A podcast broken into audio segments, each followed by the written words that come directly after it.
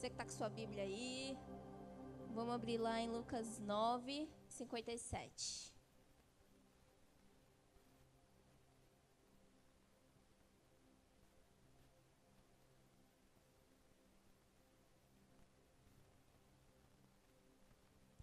A gente está na série sobre discipulado. E então eu vou falar dentro desse tema. Vou falar um pouquinho uh, sobre o discipulado de Jesus e como a gente uh, deve seguir o modelo de discipulado dele. É, eu sei que a gente fala bastante sobre isso, mas eu acredito que vai ser novo, amém? amém. Vamos lá, Lucas 9, 57. Diz assim: quando andavam pelo caminho, um homem lhe disse, disse para Jesus: Eu te seguirei por onde quer que fores. Jesus respondeu: As raposas têm suas tocas e as aves dos céus têm seus ninhos, mas o filho do homem não tem onde repousar a cabeça. A outro disse: Siga-me. Mas o homem respondeu: Senhor, deixa-me ir primeiro sepultar meu pai. E Jesus lhe disse: Deixe que os mortos sepultem os seus próprios mortos. Você, porém, vá e proclame o reino de Deus. E ainda outro disse: Vou seguir-te, Senhor, mas deixa-me primeiro voltar e despedir-me da minha família. Jesus respondeu: Ninguém que põe a mão no arado e olha para trás é apto para o reino de Deus. Eu podia encerrar essa pregação aqui, né? Só aqui nós temos três modelos, três exemplos de respostas diferentes de discipulado. E para todas essas, Jesus teve. É, para todos esses homens, Jesus deu uma resposta. Então, uh, eu vou destrinchar mais para frente o que essa passagem está tá dizendo. Mas eu queria, antes, fazer uma introdução é, falando um pouco sobre o que a gente, eu e o Alê, temos visto, sabe, na igreja num geral. É, é claro que nessa pandemia as viagens diminuíram muito, mas a gente viajou por bastante tempo, a gente conheceu bastante igrejas. E, infelizmente, não são todas as igrejas onde é, o discipulado é priorizado, onde o discipulado é uma coisa que realmente a igreja gaste seu, sua energia e o seu tempo e a sua dedicação. Vocês estão aí, gente? Dorme não, hein? Então, é, Jesus, quando veio na Terra e ele começou o seu ministério lá com os seus 30 anos, uma das principais características do ministério de Jesus foi o discipulado. Jesus fez sinais, Jesus fez maravilhas, ele pregava, mas ele discipulava, ele estava com seus discípulos em todo o tempo. Jesus não andou sozinho. Muitas vezes nós queremos viver um cristianismo, viver um evangelho que não tem discipulado. Mas se a gente tirar o discipulado, a gente tirou Cristo. Porque a característica do evangelho que Jesus apresentou para nós é o discipulado. Jesus fez e faz até hoje que a palavra seja pregada, que a, que a gente possa viver igreja através do que ele começou lá atrás, quando ele chamou Mateus, quando ele chamou João. Então, se nós hoje estamos aqui, é porque Jesus fez discípulos. E esses discípulos fizeram discípulos. E a palavra foi levada em frente. Então não tem outro jeito de nós seguirmos o caminho de Jesus, de nós fazermos o que ele faz, se não existe discipulado. Amém?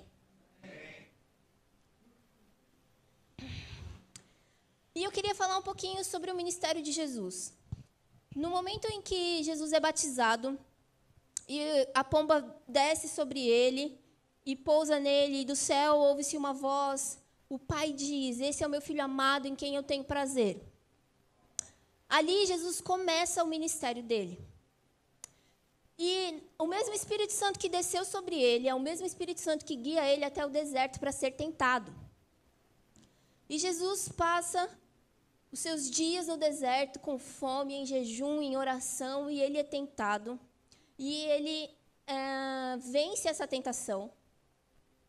E ele vai uh, para Galiléia pregar. E ele é rejeitado. E aí eu fico pensando como os discípulos, como será que os discípulos reagiram vendo o discipulador deles iniciando o ministério? Pensa você que o seu discipulador começou o ministério. Primeiro dia, vai lá no batizado, desce a pomba, vem a voz do céu. Este é o meu filho amado em quem eu tenho prazer. Você, uau, começou bem. Isso aí, meu discipulador. Aí ele vai para o deserto, fica lá e ele é tentado pelo próprio Satanás. E aí você fica, né, a gente com a nossa cabeça humana ilimitada, acho que talvez a gente pensaria assim: meu Deus, será que ele está em pecado? Por que, que ele está sendo tentado? Nossa, mas que egoísta, né? Ficar sozinho tantos dias no deserto. Ele tinha que estar aqui no nosso meio. Como mal começou o ministério, agora que deram um título para ele, já se isolou? E aí Jesus vence a tentação. E não tinha ninguém lá com ele para dar uma forcinha. E aí Jesus vence a tentação. E ele vai para Galiléia para pregar o evangelho e fazer sinais e maravilhas. E ele é rejeitado. E eu fico pensando se os discípulos não questionaram a divindade de Jesus. Eu fico pensando se os discípulos não questionaram uh, a veracidade daquilo que ele estava pregando, daquilo que ele estava fazendo, porque afinal de contas todos estavam rejeitando ele.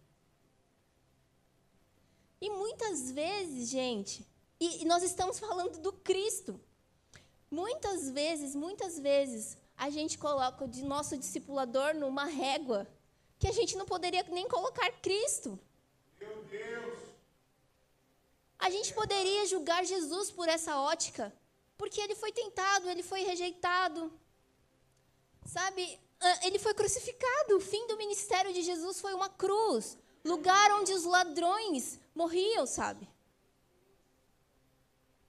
E nós estamos querendo discipuladores perfeitos que voem, que sejam Sabe, meu Deus, os mais exemplares.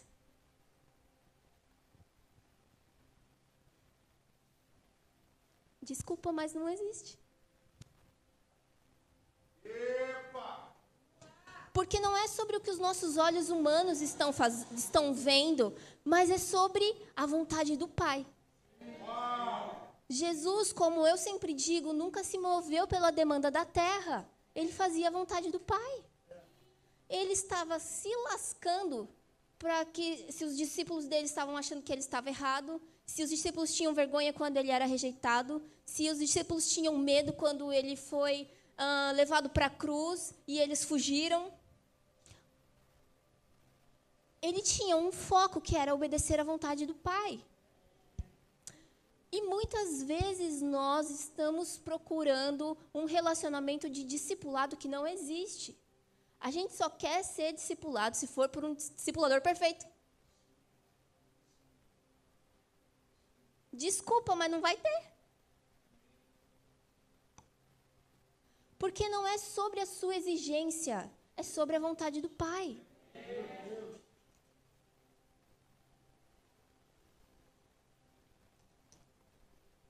Não é sobre alguém que cuide de você e fale o que você quer ouvir que, sabe, que faça o que você quer, que atenda às suas demandas.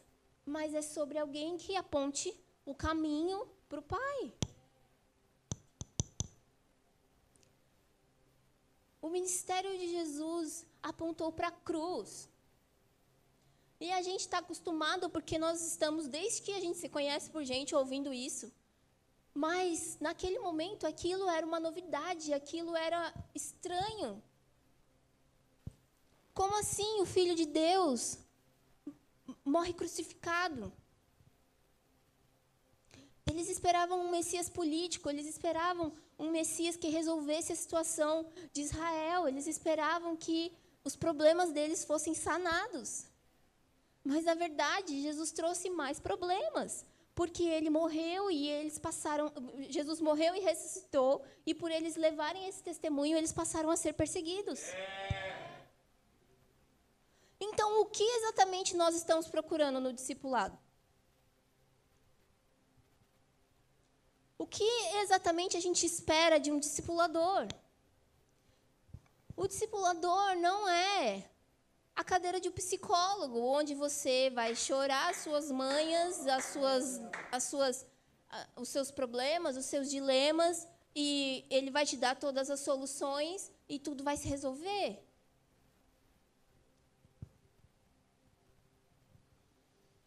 Sim, muita coisa pode ser resolvida com o discipulado.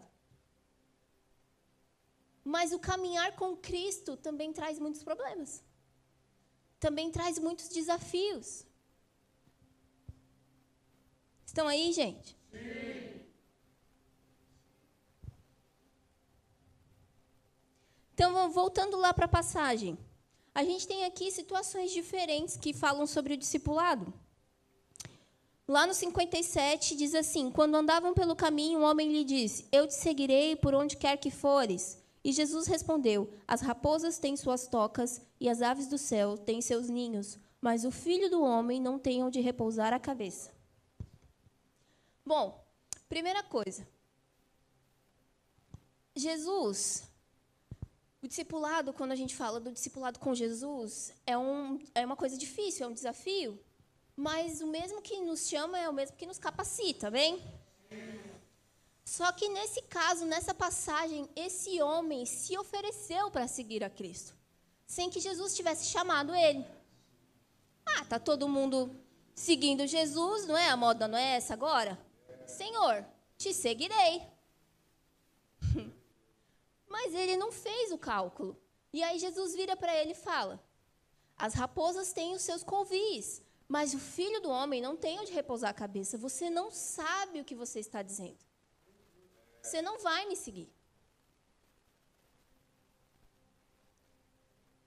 Então, basicamente, ser discipulado por Cristo é ter, não ter onde repousar a cabeça.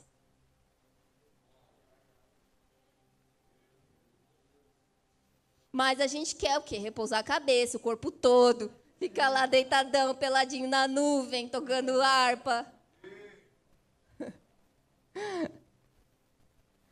Eu não sei de onde saiu esse modelo de discipulado que a gente criou.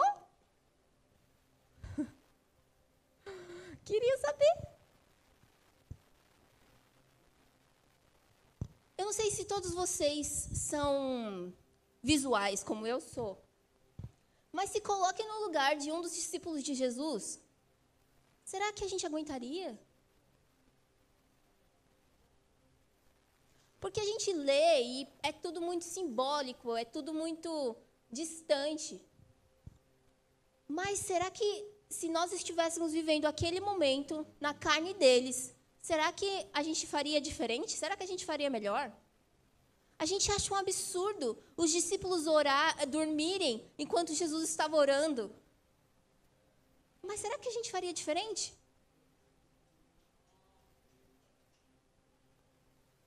Jesus está bradando aí na terra, está gritando: arrependei-vos. E a gente está dormindo. E nós estamos preocupados com os nossos problemas, os nossos dilemas, os nossos boletos.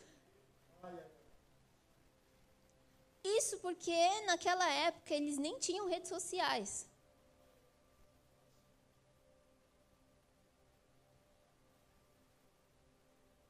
Então, ah, a gente precisa pensar sempre que o modelo é Cristo. Então, o que nós estamos esperando do discipulado? Então, esse primeiro, essa primeira pessoa abençoada virou para Jesus e disse: Senhor, vou te seguir. Tá todo mundo fazendo isso? Vou te seguir. E aí Jesus fala para ele: Você não sabe o que você está dizendo. O filho do homem não tem onde repousar a cabeça. Até a raposa tem a sua casa. Mas o filho do homem não tem onde repousar a cabeça. Você tem certeza do que você está dizendo? Você tem certeza que você quer seguir Jesus? Ou você levantou a sua mão naquele dia na emoção?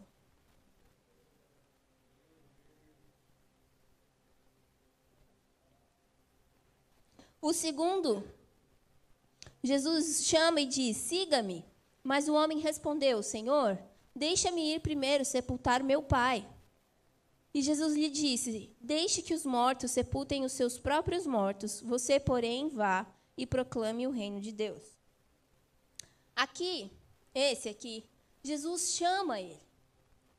Mas, na lei daquela época, o filho o homem precisava enterrar o seu pai. Então ele até quer seguir Jesus, mas ele ficou num dilema entre seguir Jesus e cumprir a lei. E ele fala: Jesus, eu preciso cumprir a lei e depois eu te sigo. Acorda. E então, Jesus vira para ele e diz: Deixe que os mortos sepultem os seus mortos, porque nem mesmo a lei pode interferir no seu relacionamento e discipulado com Jesus. Não existe nada que seja digno de interferir no seu discipulado com Jesus. Nem mesmo a lei. A intenção dele era até boa, porque ele não queria ser alguém que ferisse a lei. Mas Jesus está acima da lei. Então é aquela coisa de Jesus, eu preciso primeiro uh, pagar as minhas dívidas, eu preciso primeiro casar meus filhos, formar meus filhos na faculdade, eu preciso primeiro ter uma estabilidade, eu preciso primeiro. Nós vamos colocando coisas que são listas e são direitas na frente do eu vou te seguir, Jesus. Mas nada pode estar, pode ser um mediador, nada pode ser aquilo que interfere entre o seu relacionamento com Jesus, entre você e Jesus. Nada é digno de tomar esse lugar. Gente, não sou eu que estou falando, é a Bíblia.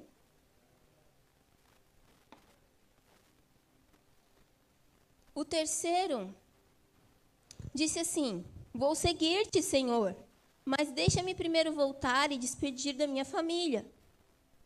E Jesus respondeu: Ninguém que põe a mão no arado e olha para trás é apto para o reino de Deus. Esse aqui, a gente nunca viu gente igual esse. Ele disse: Jesus, eu vou te seguir. Estou me disponibilizando para o discipulado. Olha só que privilégio. Mas eu tenho exigências.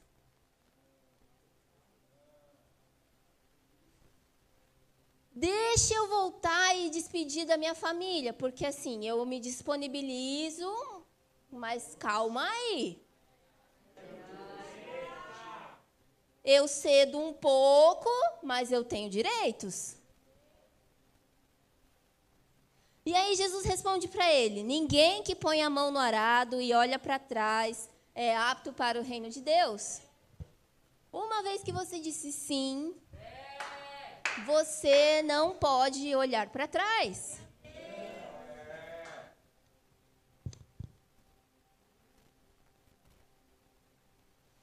Que, que aconteceu com a esposa de Ló lá que olhou para trás?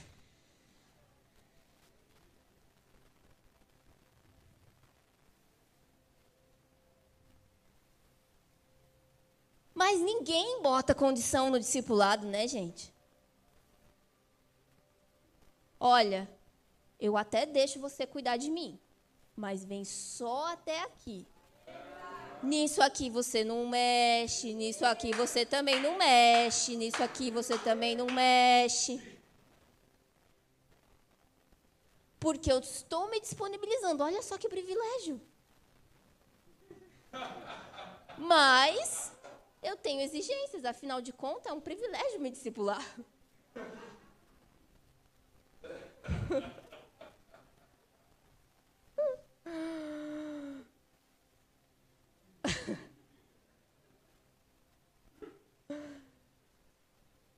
Gente, não tem barganha com Jesus.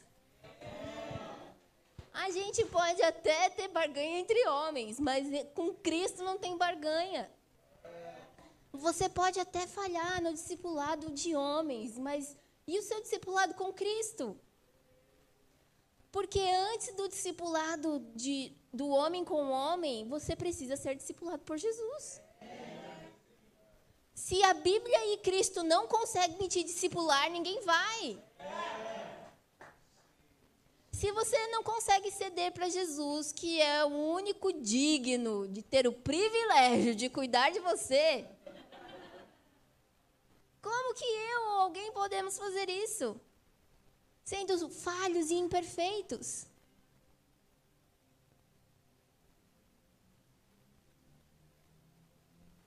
É, tá estreito, né?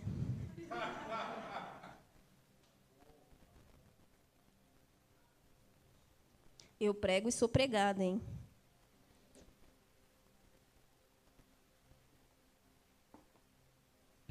Então,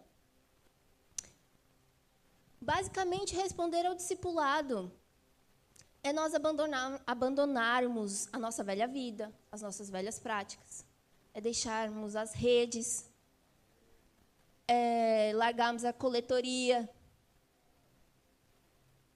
Quando Jesus foi lá e chamou Pedro, tinha como Pedro ser discipulado por Jesus se ele não largasse as redes?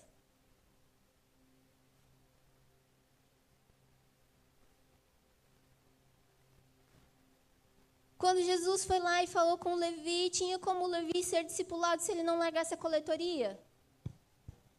Porque Jesus, quando Jesus te chama para um discipulado, ele quer que você caminhe com ele. Ele quer que você viva a vida dele. E para viver a vida dele, você precisa largar a sua.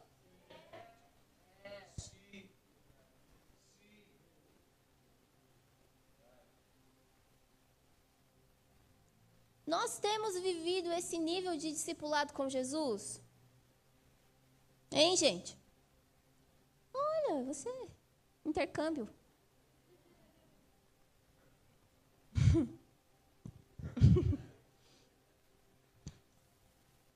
Temos abandonado nossa velha vida? Hein? Não sabe. Temos procurado um discipulador perfeito. Ai, ninguém serve para me discipular, meu Deus. Eu sou muito bom. Nem Cristo, nem Jesus serve. Eu sou incrível. Eu que tinha que discipular todo mundo. Não sei como ninguém nessa igreja me não me reconheceu ainda. Temos julgado as condições do nosso discipulador diante dos nossos olhos humanos? Como assim, Bruna? Será que os discípulos olhavam para Jesus e falavam porque Jesus estava sendo julgado, porque Jesus estava sendo uh, rejeitado, porque Jesus começou o seu ministério sendo tentado no deserto, passando por uma tribulação? Será que os discípulos olhavam para Jesus e falavam: será mesmo que ele é filho de Deus? Será mesmo que o que ele prega é verdade? Ah, eu estou vendo se eu vou para essa igreja, porque eu preciso ver se essa pessoa vive o que prega.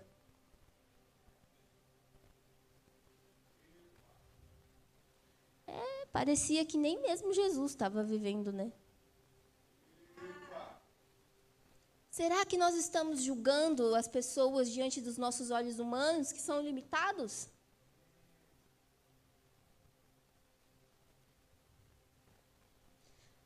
Você tem Você tem colocado as suas condições e exigências para que o discipulado aconteça? Hum? Ninguém faz isso, né? Só o homenzinho aqui da passagem.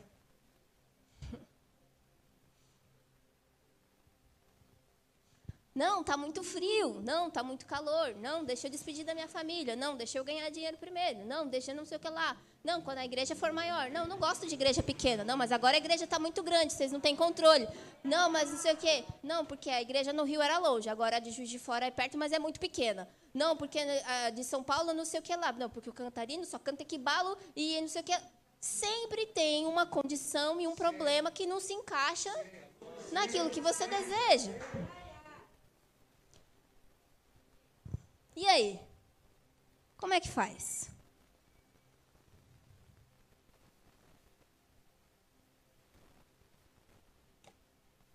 Opa, babei.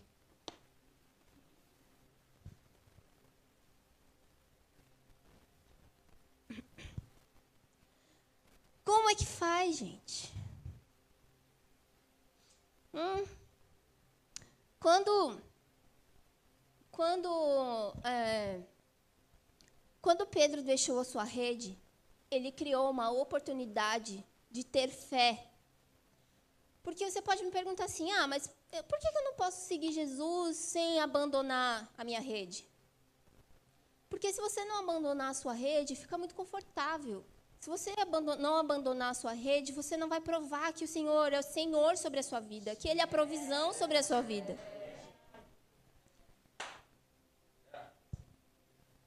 Então, quando Jesus te convida para abandonar a sua rede, abandonar a sua coletoria, quando ele fala para o jovem rico ir lá e vender as suas riquezas, não é porque ele queria para ele, mas é porque ele queria que eles dependessem dele.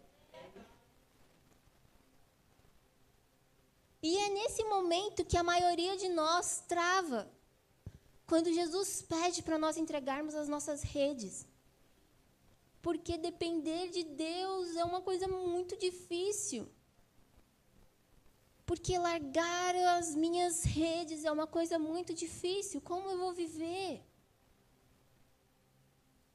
Mas se nós não criarmos essa oportunidade, nós nunca vamos desenvolver a nossa fé, nós nunca vamos adquirir fé, nós nunca vamos provar da provisão de Deus.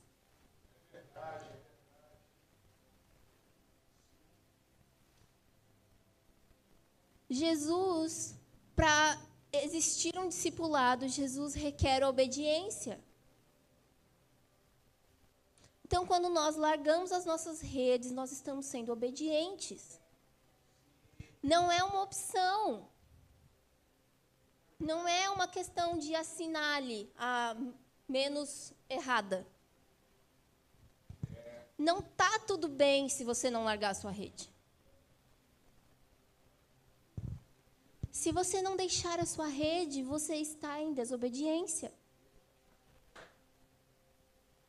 Quem me ama me obedece. E nós muitas vezes queremos viver um evangelho onde a gente crê no Pai, mas a gente tira o discipulado, então a gente tirou Cristo. A gente crê no Pai, mas a gente não obedece o Filho. Aí fica aquela coisa meio energia positiva. A minha fé se parece mais com uma crença subjetiva, entendeu? A gente crê em Deus porque a gente acredita que só crer em Deus atrai coisas boas. Mas só crer em Deus não resolve nada. O maior crente que tem é o diabo.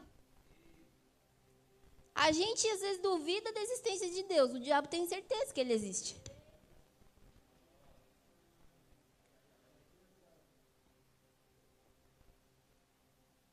Então, são nesses momentos onde a gente precisa pôr o pé para fora do barco. É que nós provamos da bondade de Deus, é que nós provamos da dependência de Deus. Eu sei que dá medo. Mas eu também sei que Jesus está lá para te segurar caso você afunde. Porque se ele te convida, ele te capacita. Então nós precisamos responder em obediência. Amém, gente? Tá fazendo sentido? Serve só para mim essa palavra? A obediência é a premissa da fé. Então não tem como nós termos fé se não obedecemos. Nós precisamos mostrar a nossa obediência e a nossa fé, deixando as nossas redes. Pisando para fora do barco. Não diga que você não tem fé enquanto você permanecer desobediente. Porque uma coisa depende da outra. A sua fé vem quando você obedece.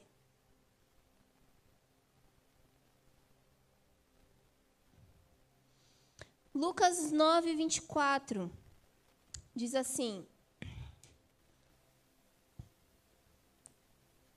Dorme não, hein? Pois quem quiser salvar a sua vida, a perderá. Mas quem perder a sua vida por minha causa, este a salvará. Então, basicamente, o discipulado com Jesus é isso. Deixar a sua rede, perder a sua vida. E aí você encontra a sua vida nele. Dietrich Bonhoeffer diz: a falta de fé alimenta-se da graça barata, porque deseja persistir na desobediência. Então, o que, o que, o que isso quer dizer? Você não tem fé, e aí você começa a crer numa graça barata, porque afinal de contas você não precisa fazer nada, tudo te foi dado. Você é o filho de Deus, você é perfeito, você tem o mesmo lugar de Cristo.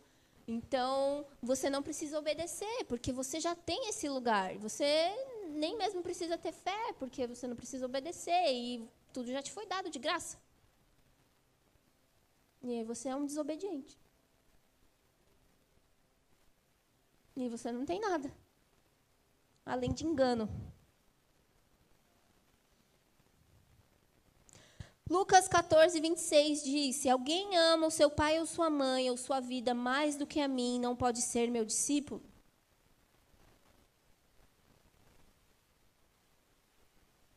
São todas passagens que falam sobre a mesma coisa, mas é para a gente enfatizar.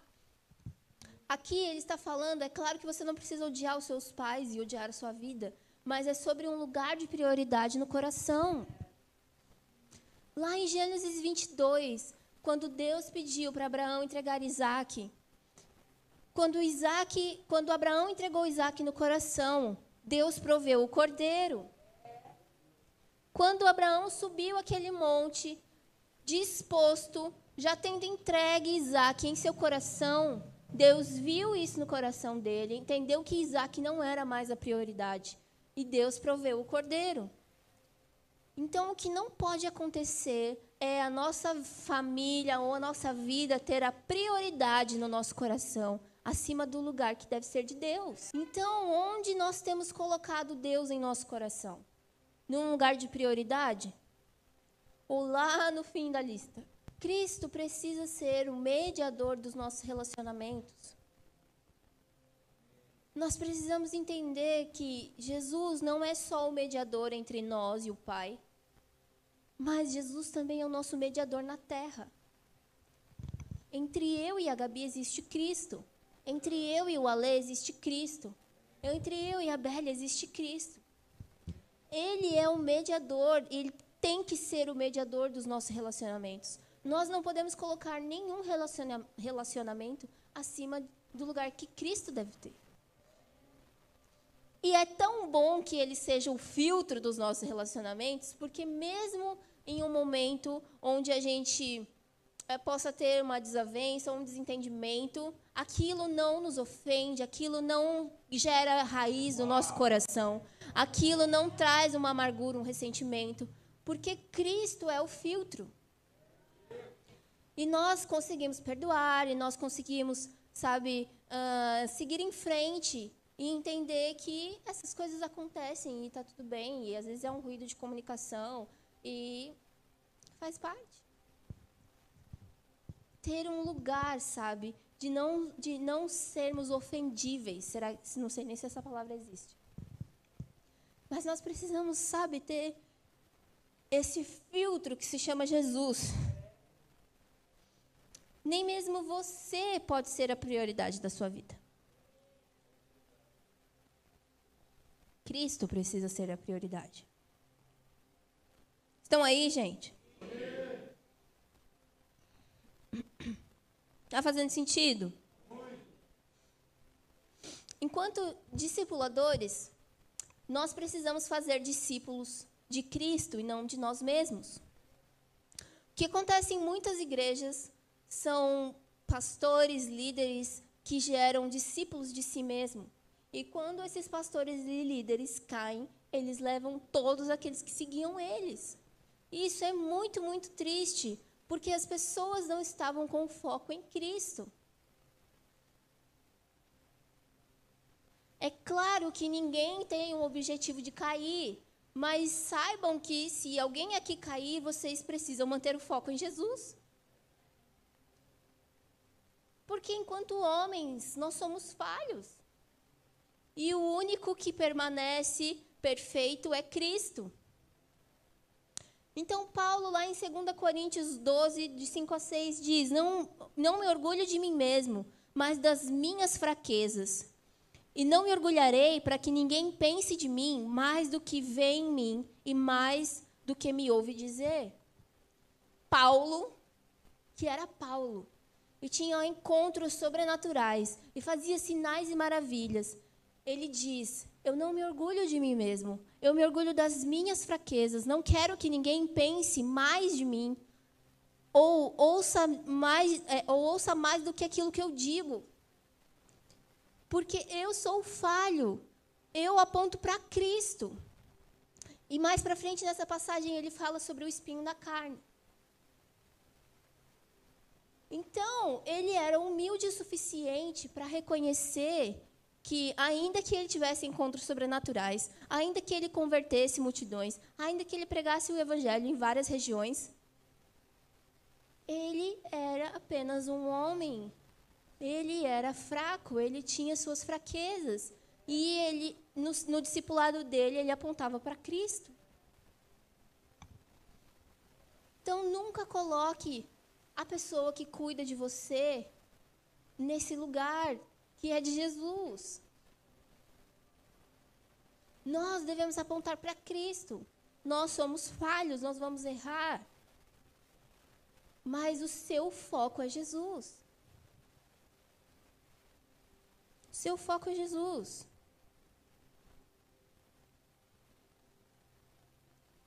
Se todo mundo começar um discipulado assim, facilita tanta coisa.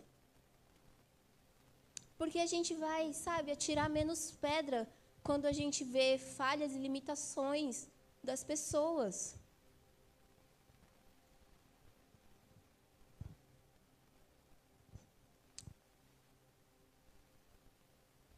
Amém, gente? Então, será que, uh, será que hoje Será que hoje Jesus pode te convidar e dizer: Vinde verde, segue-me? Será que hoje você pode escolher deixar as suas redes? Será que hoje você pode dizer para Jesus sim, colocar a mão no arado e não olhar para trás nunca mais? Será que você pode entender que não existe um discipulador perfeito, supernatural?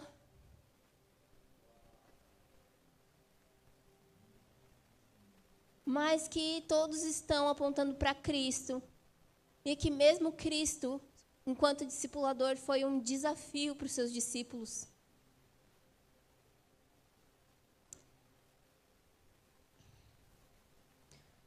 Jesus ele quer ser a prioridade do nosso coração. Jesus ele precisa ser o mediador dos nossos relacionamentos. Jesus precisa ser o filtro. Será que nós podemos nos relacionar colocando Jesus como o filtro dos nossos relacionamentos? Tudo isso que eu estou falando é sobre nós sermos discipulados por Cristo.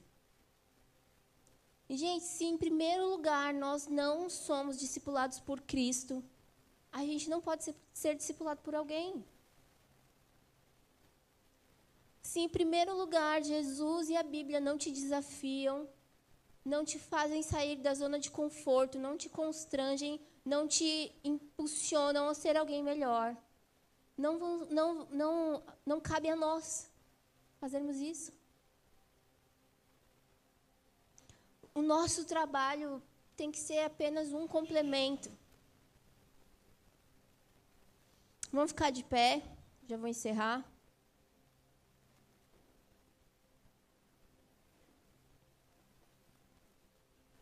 Nada do que a gente faz aqui juntos pode substituir o seu lugar secreto. Se você está no ano, tenho certeza que você está cansado de ouvir sobre isso. Mas a gente ainda tem visto frutos de falta de lugar secreto. Que na verdade é ausência de fruto. Nós ainda, sabe, temos que bater na mesma tecla que nada do que nós pregamos ou fazemos, ou ainda que a gente imponha mãos. Cadê o tangedor? ainda que a gente imponha mãos, ainda que a gente, sabe, faça um reboliço aqui, se você não faz a manutenção do seu lugar secreto, a conta não fecha. Eu fui um milhão de vezes mais mudada no meu lugar secreto do que em cultos, em reuniões. As reuniões são só a cereja do bolo. A Kim Walker uma vez disse na ministração dela que se todos nós chegássemos com os nossos copos meio cheios ou quase cheios para o culto, todos nós transbordaríamos durante o culto. Mas porque a gente não tem lugar secreto, a gente chega com o nosso copo vazio. E aí o culto pode encher talvez a metade, talvez 75%, um bom culto. E olha que nem sempre é realidade. E aí você não sai daqui se sentindo cheio, mas a culpa é de quem? Você chega com o seu copo vazio, esperando que os tangedores tenham uma jarra de fonte inesgotável para te transbordar.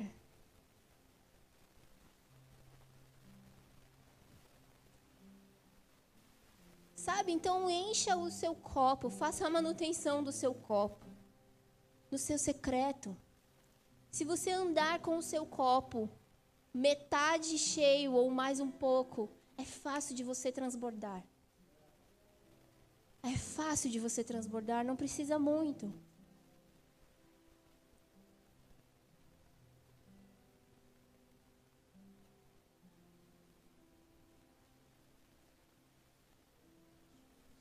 Então, será que hoje você pode responder sim ao discipulado de Jesus? Será que você pode deixar as suas redes? Será que você pode deixar o seu julgamento humano?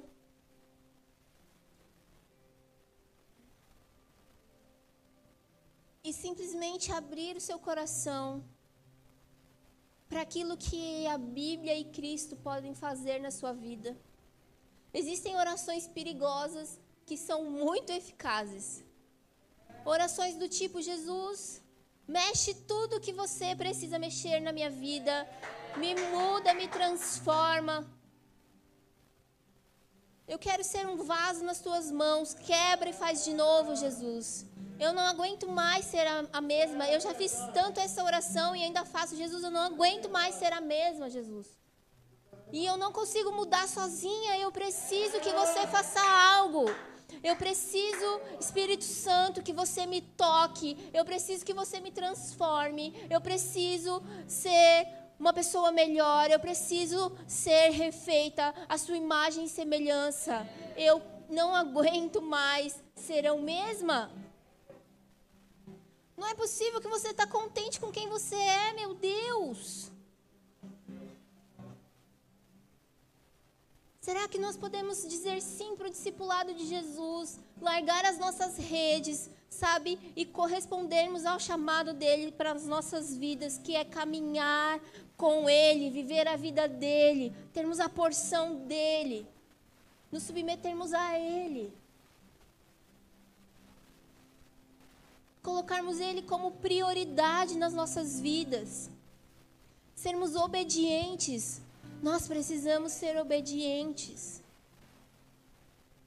Não tem como dizer sim ao discipulado de Jesus e dizer não para todas as outras coisas que ele te pede.